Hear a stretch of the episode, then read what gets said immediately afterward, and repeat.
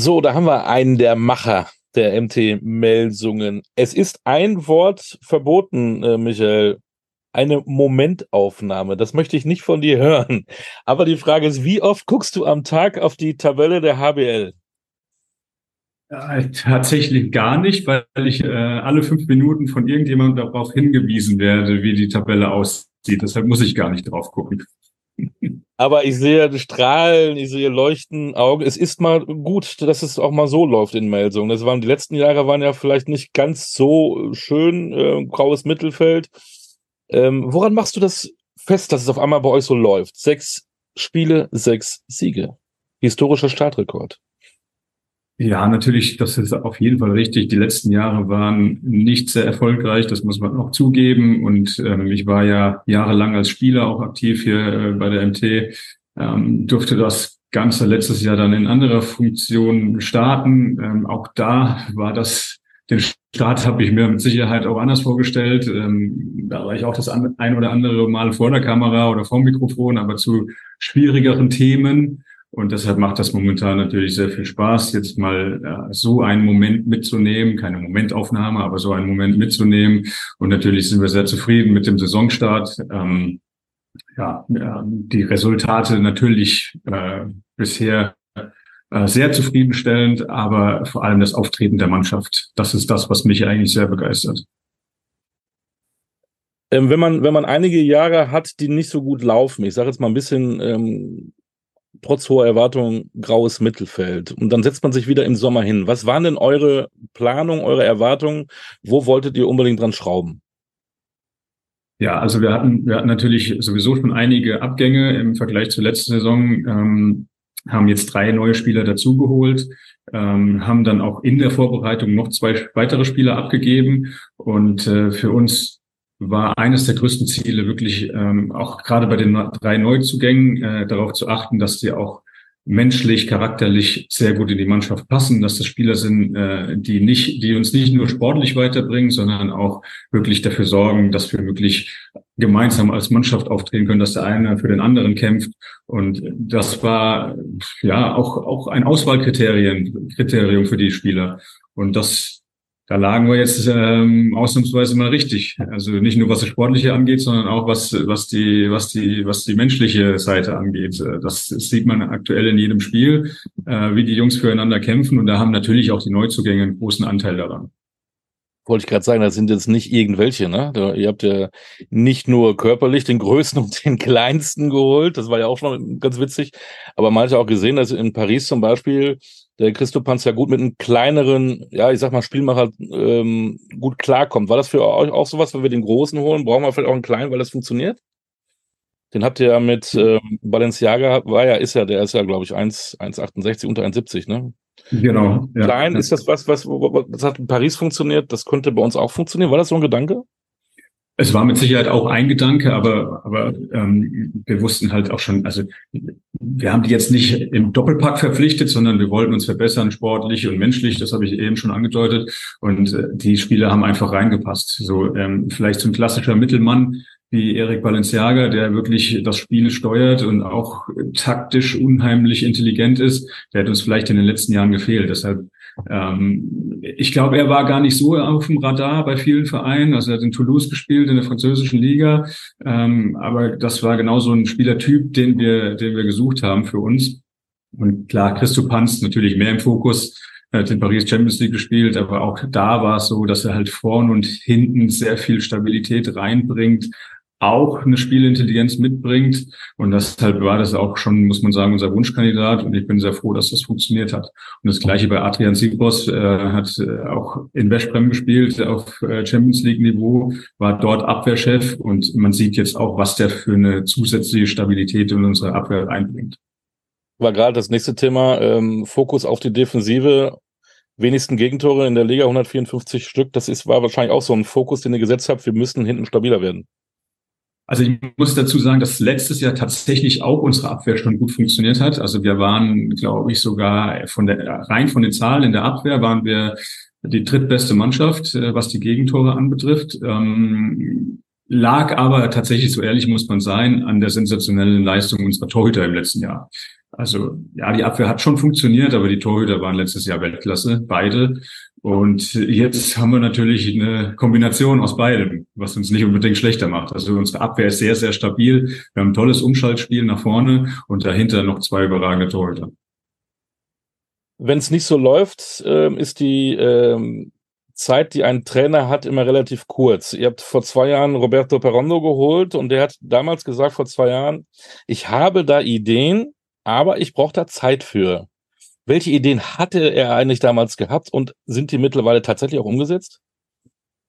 Ja, man muss einfach mal in die Vergangenheit der MT gucken und äh, wir hatten in den letzten oder in den vergangenen Jahren ähm, einige Trainerwechsel und das weiß ich halt selber noch als ähm, als Spieler. Ähm, jeder Trainer bringt seine eigenen Vorstellungen mit und sein eigenes System mit und es dauert eben eine gewisse Zeit, um das zu verstehen und, und das umsetzen zu können.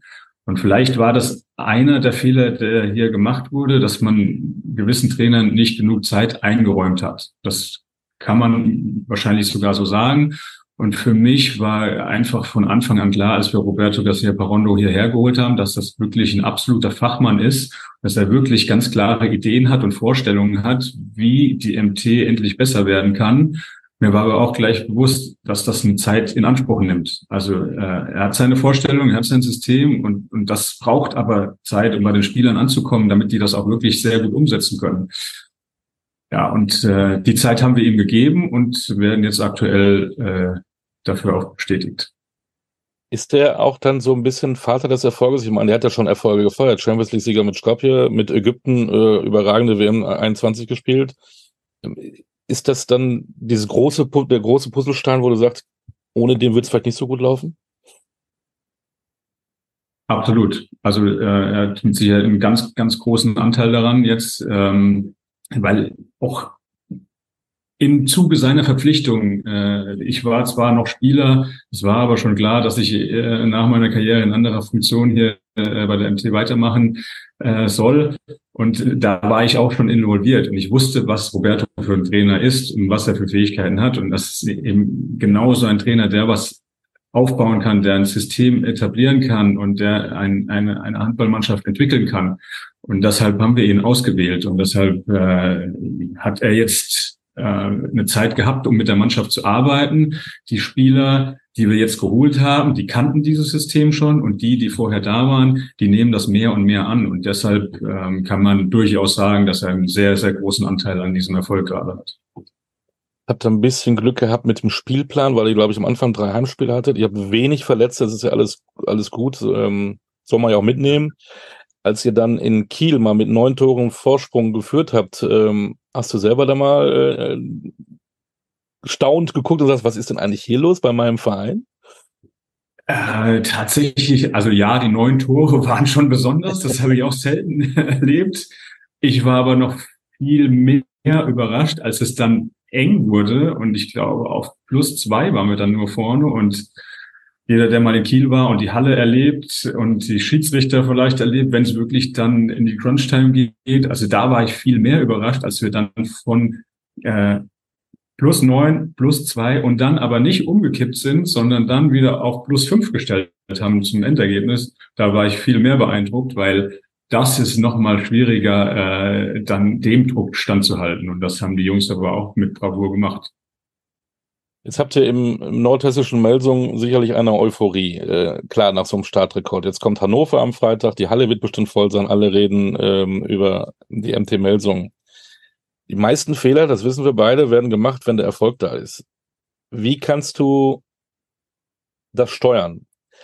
Soll, soll die Euphorie da sein? Soll man sie leben? Soll man gucken, das nehmen wir mit oder muss man immer den Zeigefinger und sagen, hey Leute, ich, jetzt sag ich's, äh, ist es nur eine Momentaufnahme, es sind sechs Spieltage, die, äh, es sind, ist noch einiges zu spielen. Wie, wie gehst du damit um? Wie geht der Verein damit um?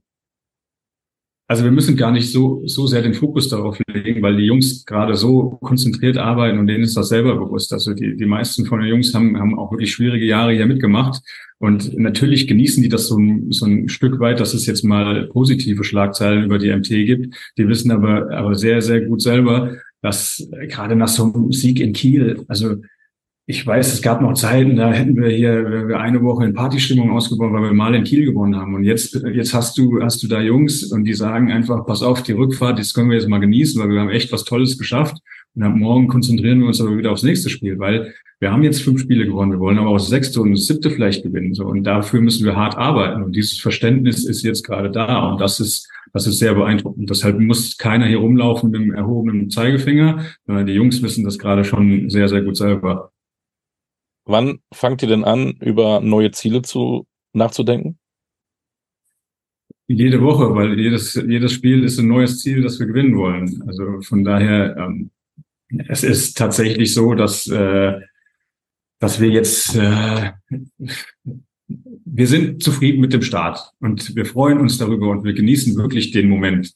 Ähm, wir wissen aber auch, dass, dass die Saison noch sehr, sehr lang ist. Und äh, jetzt, jetzt redet jeder über, über den, den historischen Saisonstart der MT. Äh, das finden wir auch total schön. Aber wir wissen jetzt am Freitag haben wir das nächste brutal schwere Spiel gegen Hannover, weil die haben einen ähnlich guten Start hingelegt. Und äh, da gibt's wieder zwei Punkte zu vergeben. Und natürlich wollen wir die gerne hier behalten.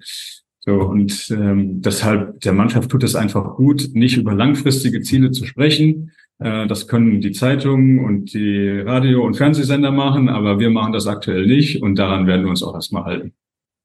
Du musst sagen, wir denken von Spiel zu Spiel, das sagt man so. Ja, ja da muss ich aber fünf Euro ins Phrasenschwein zahlen. ähm, wir wünschen da weiterhin viel Erfolg. Ich habe noch eine andere Frage. Die ähm, Nationalmannschaft ist U21 Weltmeister geworden. Ihr ja. ähm, fliegt gerade durch die Liga. Ähm, spätestens nach der Geschichte Leichtathletik-Weltmeisterschaft, wo wir keine Medaillen bekommen haben. Alle reden über den Sport, über den Nachwuchs. Spürst du beim Handball, spürst du speziell bei euch in Melsungen ähm, durch die Euphorie, dass mehr Jugendliche, Kinder, jungen Mädchen Handball spielen wollen?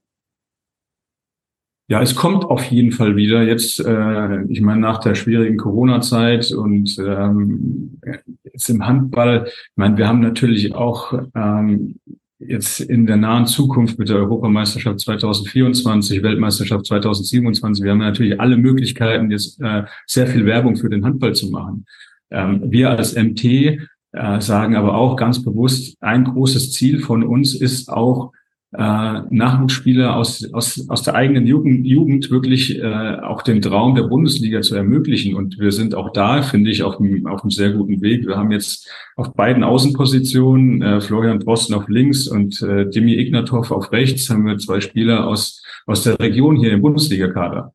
Und ähm, da gibt's auch noch, wir haben einen Förderkader, der besteht aus sieben Spielern aus der, aus der Region hier und die trainieren jeden Tag mit der Bundesliga mit. Also, also da, auch da sind wir auf einem guten Weg.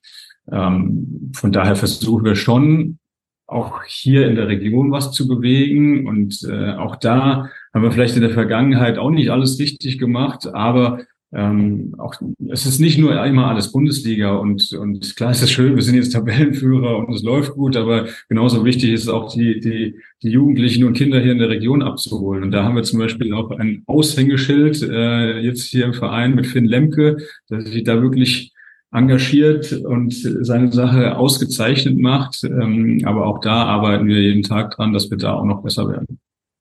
Hast du eine Idee, wie man das schafft, dass man die Jugendlichen wieder zum Sport hinbekommt, egal ist welche Sportart? Hm, ja, man muss halt, man muss halt schon, glaube ich, ähm, Begeisterung schaffen und die Jugendlichen mitnehmen. Äh, wir haben ein großes Projekt mit unserem, äh, mit unserem Partner E.ON, das heißt Trainieren mit Idolen. Das heißt, die Bundesligaspieler, die Profis gehen in die Schulen und absolvieren Trainingseinheiten mit den Schulkindern. Äh, das ist so ein Leuchtturmprojekt von uns und, und das zieht natürlich viel Begeisterung und das habe ich selber noch als Spieler erlebt, wenn ich da in den Schulen stand. Ja, nach, vor, der, vor den zwei Stunden wusste keiner, was Handball ist. Danach hattest du auf einmal 28 neue Handballfans. Also das sind so Projekte, die sind, glaube ich, auch unheimlich wichtig für den Handball oder für den Sport äh, ins, äh, insgesamt. Und das, das machen wir natürlich auch sehr gerne weiter so. Coole Sache. So, jetzt hast du dich in Ruhe. Jetzt nimmst du dir einen Kaffee und guckst dir mal ganz gemütlich mal in Ruhe die Tabelle an, weil du ja kaum dazu kommst. Genieß es einfach und wir quatschen wieder, wenn ihr dann um die Meisterschaft spielt, würde ich mal sagen. Ne? dann, dann müssen wir äh, den, unseren nächsten Termin äh, auf Ende Mai nächsten Jahres verschieben. Und sollten wir dann immer noch in dieser Region der Tabelle uns befinden, dann können wir uns bestimmt auch über das Thema unterhalten. Der Diplomat. Vielen Dank, Michael. Danke für deine Zeit. Ähm, viel Erfolg weiterhin und bleib gesund. Dankeschön. Du auch.